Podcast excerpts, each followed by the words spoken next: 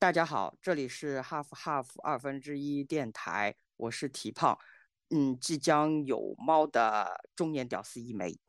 大家好，我是躺平阿宅大米。今天比较特殊，因为呃最近就是刚刚开年嘛，呃大家都比较忙，然后呃有些人嘛是跳了个槽，忙得嘞要死；有些人嘛公司突然之间开始卷起来了，所以就是也呃时间比较紧张；有些人嘛是家里有一些事情，所以就是我们也很难凑到一起，呃就是录制啊。然后这一次是。因为我有一些特殊的事情，所以特别想和大家公告一下，按耐不住我内心的喜悦，因为我觉得这是一个很神奇的事情。是的，是的。那，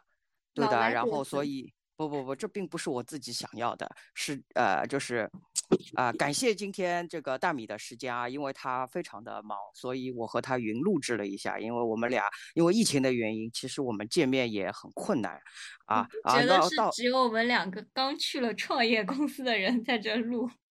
特别没有啊，人家去了创业公司已经好。啊，那么长时间了，人家是家里有事好吗？啊，这个都是创业公司，我们下次再说。今天的主题其实是关于我即将有猫了。那有猫这件事其实是一个很稀松平常的事，因为现在恭喜恭喜恭喜！啊，不不是恭喜，这个有等我讲完了你再恭喜我，因为这是一个很很很很不一般的故事。其实疫情以来，就是很多人都开始养猫了，因为而且我前一阵就看到有一篇文章是说，根据这个调查啊，现在就是呃养猫的人已经超过养狗的人了，很奇怪，因为我们以前就是觉得好像呃有一阵是挺挺挺挺流行养狗的，就是家里。大家养宠物，第一个就会想到去养狗，反而养猫以前没那么多，而且以前外面流浪猫数量也没那么多。那我这个故事呢，就要从流浪猫说起。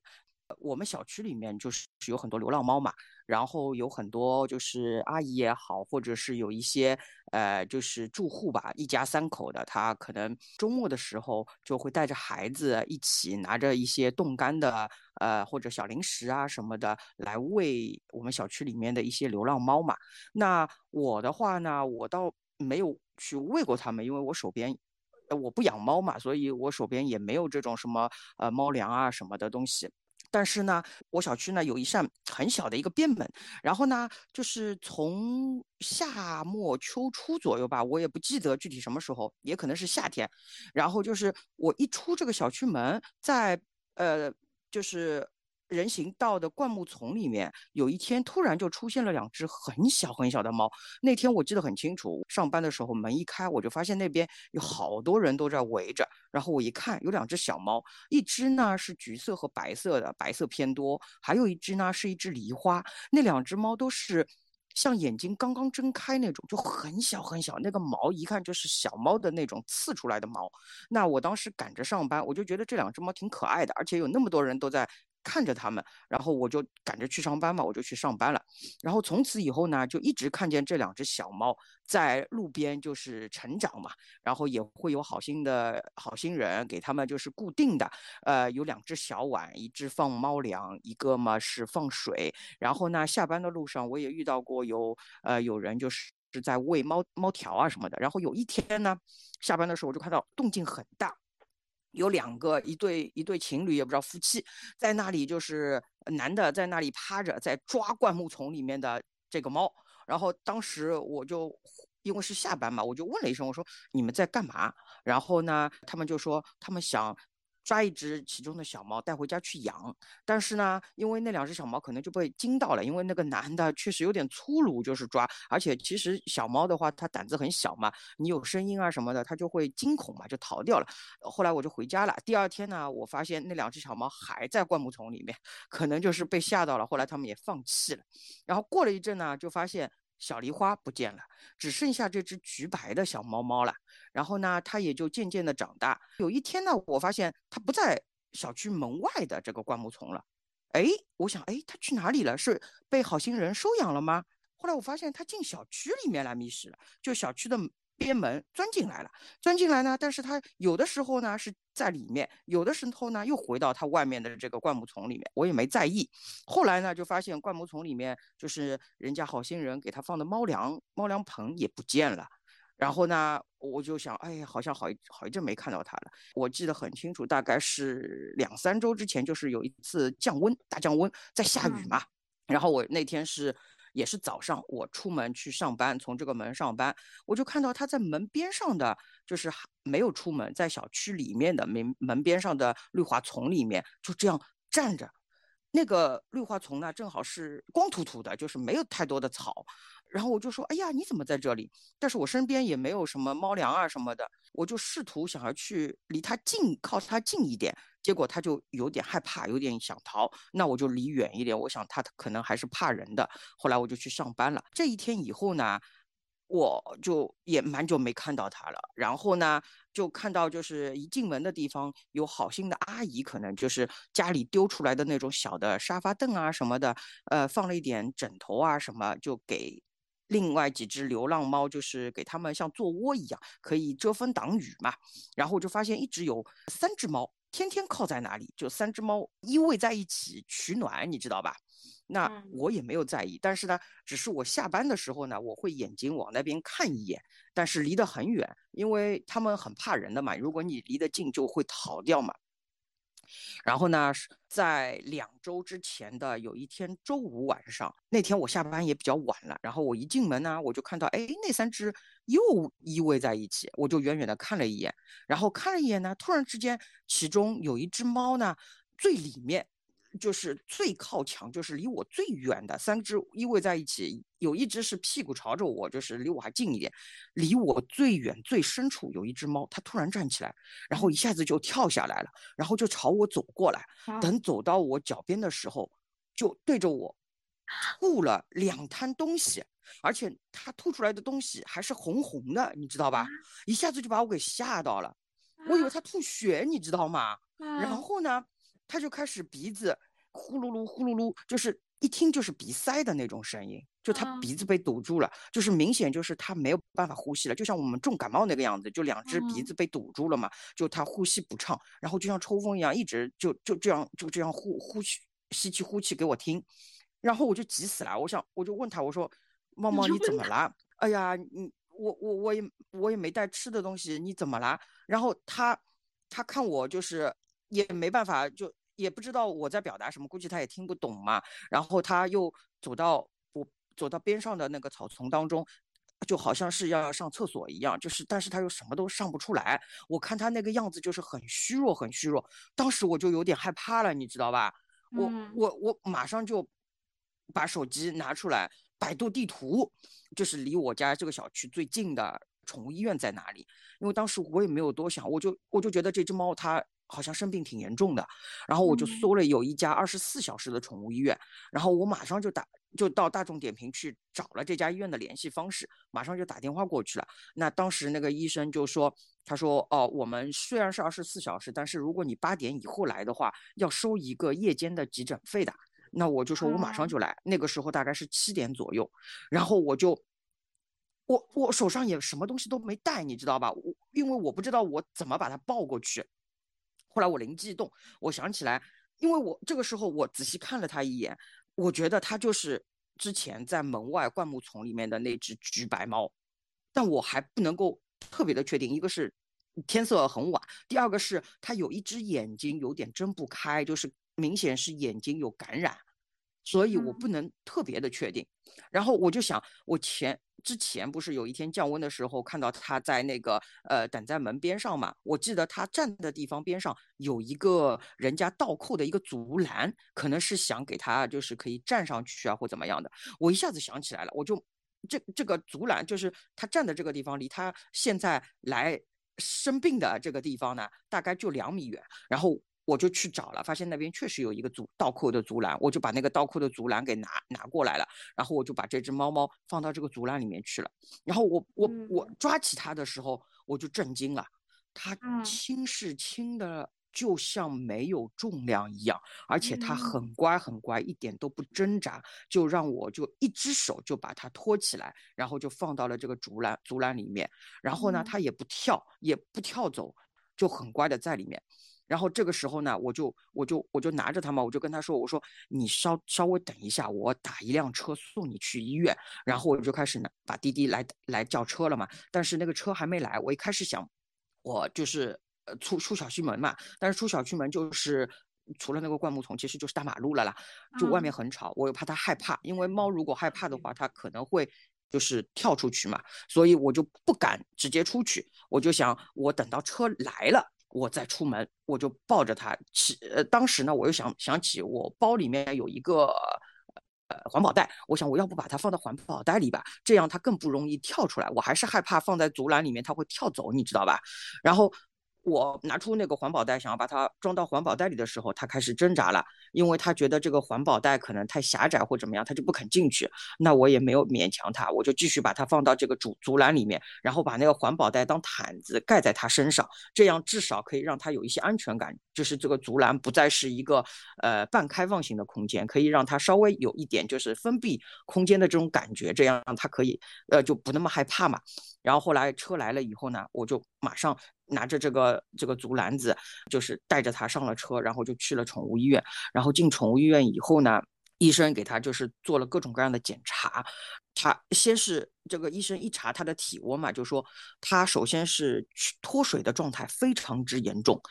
就是一摸它的皮，就说它已经严重脱水了。然后查体温，说只有三十五度了。猫的正常体温是三十九度。然后就说它这个脱水状态，如果就是呃没把它就是送来医院的话，可能它那天晚上就会没有了，因为它应该已经是不吃不喝大概几天了。因为它不是温体温只有三十五度嘛，它就止不住的在发抖。其实宠物医院里面有那个空调的嘛，很暖和的嘛，它就一直在发抖，就马上给它上了两个热水袋，就帮它夹着嘛，因为。因为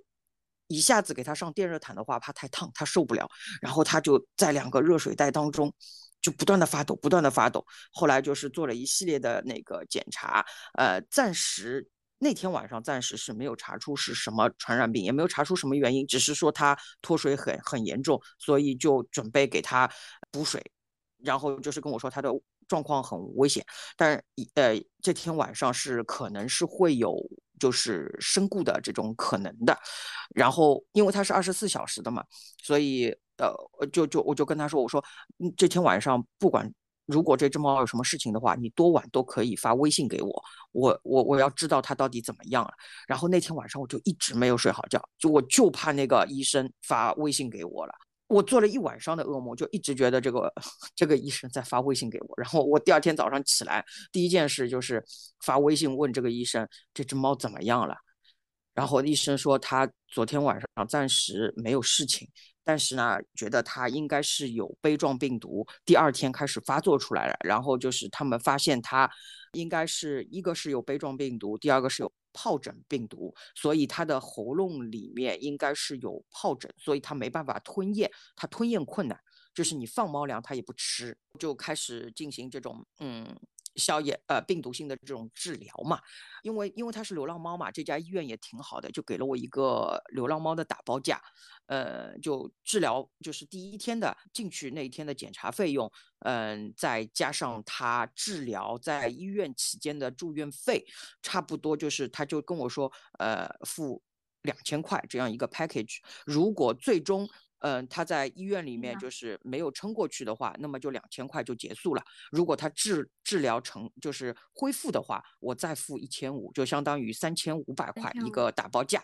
对的，嗯。但是如果他当天晚上就是补水的当天晚上他就呃就没有挺过去的话，那么他只收那天晚上的检查费，大概是四百多块钱。就是我觉得他这家医院其实还是挺人性化的吧。就是虽然我觉得。其实也挺贵的，老实说，因为 对呀，因为其实这只猫我认也不认识，老实说，只是肯定认识你才会找你吐血我没有跟他说过话，然后哎，还有这个他吐的其实不是血，而是好心人知道他是生病嘛，给他喂的那种什么泰诺性的药水，我不知道具体泰诺性是什么，好像是治疗什么感，可能是治疗感冒的那个。药水吧，反正但是因为他吞咽困难嘛，所以估计他就没有咽下去，你明白吧？然后，然后如果那一天晚上我没有把他送到医院的话，他可能就真的死了。然后这个故事还没有完，他在医院住了一周，在这住了一一周的时候呢，就是因为我隔个几天可能会去看看他，然后他还是没有好转，就是还是吞咽困难，靠着医生就是给他用针管去喂那个湿罐头嘛，呃，勉强咽下去一点，而且呢，就是鼻子还是呼噜呼噜的，然后眼睛反而比第一天更不好了，一只眼睛就一直闭上了。呃，刚进去的时候，那只眼睛只是眯缝着嘛，有有炎症，有脓嘛。但是后来那只眼睛几乎就像闭上了一样了，然后也不知道是什么原因。后来到呃上周五，就是隔了一周的时候，那天我记得很清楚，因为那天我正好是在外面开会，然后那个医生就打电话给我了。我在开会的中途就出去接了这个医生的电话，那个医生就跟我说，他说我跟你说一下，这只猫猫呢，它至今还是吞咽困难。他的疱疹已经治疗了一周了，也不见有好转。他说，我也觉得就是有一点丧失信心，因为没有达到这个治疗没有达到我的预期。他说，呃，如果再这样下去的话，即使他的精神好转，如果他不愿意自主进食的话，他说，我建议你还是放弃吧，因为这样的话，你不可能一辈子都用吊吊水啊什么的来维持他的。如果他不肯自主进食的话。当时我听到以后嘛，我就是特别难过，因为我觉得他那天晚上跳到我身边来是求，其实是让我救他的。我我对的，我我救我把他救去了宠物医院，但是如果最终我来帮他签这个放弃的这个字，我觉得这我是辜负了他，而且我觉得就我把他送到医院，我有什么意义呢？就而且就是，我觉得这是一个特别残忍的事情，因为他并不是一点也没有恢复。他在治疗了一周的时间里面，他其实精神有恢复的，他的脱水状况也有明显的好转，只是他的疱疹病毒，呃，导致他还是无法吞咽，就是没有那么快的去恢复胃口嘛。所以那个周末。我过得特别特别的难受，包括我自己家里，因为当时也有一点事情，我家人正好生病，所以那个就是上周的周末，我过得特别难受。到了周二那一天，正好因为我家里人因为住院嘛，然后出院，我就去接我家里人出院。然后那天我请了一天假，那我接完出院以后呢，我就也去那个宠物医院想看看这只猫，因为我大概。就是周五和医生打完电话以后，我就没有再去发微信问过医生，也没有打过电话给医生，因为我想再给这只猫猫一点时间，呃，我也不要经常就是骚扰医生了，因为他可能每天问他也觉得每天可能也没有什么进展，所以我想我索性就过几天再再问他吧。然后这一天周二这一天我就去。就昨天嘛，我去医宠物医院，就是想去看看它。进门以后呢，我就找了这个医生，然后那个医生看到我第一句就说：“哎呀，我跟你说，它恢复自主进食了，它开始自己吃东西了。”他说：“但是我因为这两天太忙了，所以我没告诉你。”我说：“真的，太好了。”然后我就去看它了，你知道吗？然后就是说，它鼻子本来是不通气嘛，现在开始流鼻涕了，呃，然后就是打喷嚏症状还有。然后医生就跟我说，他怀疑他的眼睛睁不开是和他的鼻子这个症状是连在一起的，因为他是同一边的鼻鼻子和眼睛，呃，他看他的眼睛的瞳孔还是好的，所以他就是觉得如果嗯他这个呃感像。像人感冒一样的这个鼻涕泡的这个症状，鼻子好的话，可能他的眼睛也会恢复。因为这两周其实他的眼药水就一直在给他滴嘛，但是他眼睛始终还是一只眼睛就有点闭上，不是张睁开的状态。他跟我说说他呃有寄生虫，所以呢有一天他 拉出了一条蛔虫，把他们吓死了，赶快给他做了体内外的驱虫，这也解释了为什么他那么瘦。后来我就去看它了嘛，然后这只猫特别特别的亲人，你因为宠物医院都是放在一只一只的。笼子里面的嘛，然后那个门一开，它就马上就过来，用头要蹭你的那个手嘛，要你摸它的头，然后你一摸它，它就呼噜噜呼噜噜发那种就是猫那种舒服的那种呼噜声嘛，像个拖拉机一样。然后呢，因为它鼻子不是还在感冒嘛，所以它一边呼噜呼噜两下，它就开始打喷嚏，那个鼻涕喷到了我脸上都是。他还记得你啊？呃。我不知道呀，可能记得声音吧，我也不知道，因为就是我把他送进医院以后，其实隔了隔了两天，我也有去看过他嘛。我一叫他，他就马上从笼子里出来了，因为那一天，呃，医生是开着这个笼子的门在跟我说他的病情，然后医生说病情的时候，他就一直在笼子里面就是安静的待着。啊，等到医生走了，就是我跟他说话，我一叫他，他马上就过来了，然后就用头蹭我的手，要要我撸他的头嘛。所以我觉得也很神奇，你知道吗？其实我就是，即使他呃，就是小区门外面的这个灌木丛里面，我和他的交集也不是很多的，你知道吧？我也不知道那天晚上他为什么就会信任我，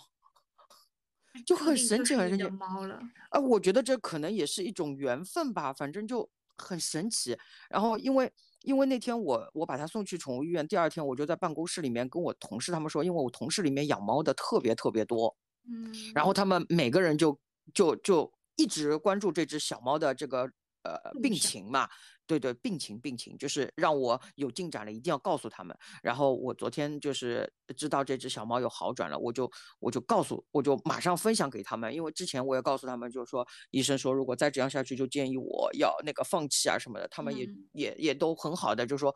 呃，希望这只小猫可以越来越好，替它。祈祷啊什么的，然后告诉他们以后，他们每个人都很开心，然后就说：“哎呀，那你准备怎么办？”我说：“那我只能等他病好了以后，呃，我把他接回家养。”然后他们每个人就愿意赞助我罐头啊什么，然后就跟我说什么猫砂盆你不要买啊什么的。然后我说：“你们，呃，对的对的，就云养猫，大家都来那个叫什么，就就就就想帮助他嘛。哦哦，那当中还要。”特别感谢我的一个朋友，就是我有一个朋友，他家里养了好五只猫。呃，那天我就是把这只猫送到医院去以后，我当时就联系了他，我就跟他说，我可能我不确定我做的这件事到底是对还是不对。然后后来他就他他他是他给了我信心，并且他当机立断，支付宝给我转了八百八十块钱，然后。因为我们正好是第二天约了吃饭的嘛，然后第二天中午约了吃饭的时候，我就把钱还给他，他像个老阿姨一样的，不断的在支付宝里面又把钱打给我，最后盛情难却，我就跟他说，我替这只猫先谢谢你了，以后我再还给你吧。所以我要谢谢我的赞助，呃，金主爸爸是他给给这只猫猫，呃呃捐献了一份力量，感谢他，感谢他，呃。然后就是这样，但是这只猫猫就是它，因为鼻子还没好嘛，呃呃，鼻子和眼睛还没好，所以这一周可能医生还会继续给它治疗，所以它还在医院里面，呃，然后可能就是等它就是呃症状没那么明显了，我应该会把它接回家，因为我本身是本来是想托医院。找有没有人愿意领养的，但是因为它有杯状病毒嘛，就很难被领养，因为这个病毒可能会终身携带，就是如果家里已经有猫的，那么就可能会感染感染病毒。虽然打过疫疫苗的那种大猫，就是症状不会那么明显，但是总是不太好。但是如果是第一次养猫的呢，人家听到你得过这个病，估计也觉得是 hard 模式，就不会有人要了，你知道吧？所以我没办法。然后呢，我就和我家里人就商量，就是说这样一件事情，那个呃，不是我选择了这只猫，而是这只猫选择了我。我是，而且我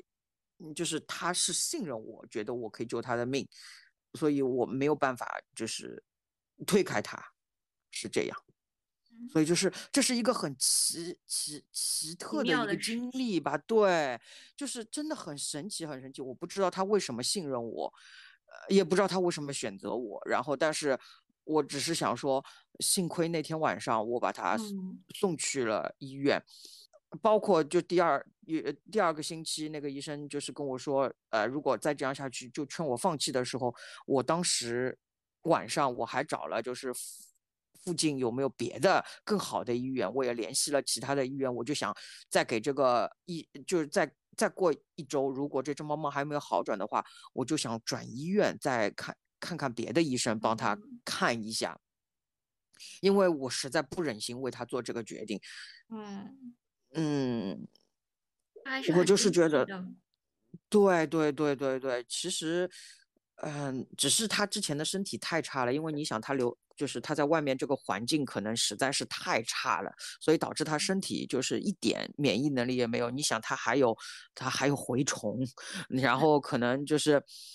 就是，而且他因为脱水嘛，他到医院的那个状况，当时肝和肾的那个炎症指标都已经超标了，将近大概。几十倍，就是正常值在二左右，它的它的那个值在九十几，就是已经真的。如果那一天我没有把它送进医院的话，如果我那天回家的话，我觉得那天我会后悔的，我我这辈子都不会原谅我自己。嗯，而且如果我每天经过那个路口看到它不消失了的话，我一定会后悔的。所以那天我。没有选择，就是视作不见就回去，而是把他送去了医院。然后送去医院以后呢，我也感谢这家医院，因为他给了一个就是打包价，因为别的医院真的没有这种的价格，顶多是给流浪猫，比如说打一个九折或者是打一个八折，但是费用还是按照普正常的就是每天结算或者治疗费用在那里收。所以我也感谢这个医院以及没有放弃他的医生。嗯呃，对，就是这样一个非常神奇的经历。那这只猫猫，我觉得它就是医生他们都说它很乖，它应该就是在流浪猫里面算是属于亲人的，也可能是因为它知道我们都是救了它的人，所以就是对我们也是比较好，就是比较亲切吧。嗯，那嗯，现在暂时是这样。我觉得就是后续如果还有后续的话，我再跟大家分享吧。今天就完全是我一个人的经历分享，对，就是一个很奇妙的经历。起名字了吗？就叫喵喵呀，它只对喵喵有 反应啊。等它回来了以后再看吧，它还有什么名字有反应吧？嗯，然后嗯，你可能没有养猫之前，云看那些短视频啊，或者是别人的猫猫啊，你就会想，哎呀，这些猫猫真好看啊，或怎么样。但是真的。这只猫选择你的这只猫猫，你会发现是一只非常非常普通的一只中华田园猫，而且它还有可能，还有可能它的一只眼会永远睁不开，就是一个海盗海盗猫猫。但是对，但是不不不是好看不好看，但是就是这只是一种奇妙的缘分，你就没有办法拒绝拒绝它。对，就是这样。嗯，就是因为我觉得，我当天就是把他送到医院以后，我当天晚上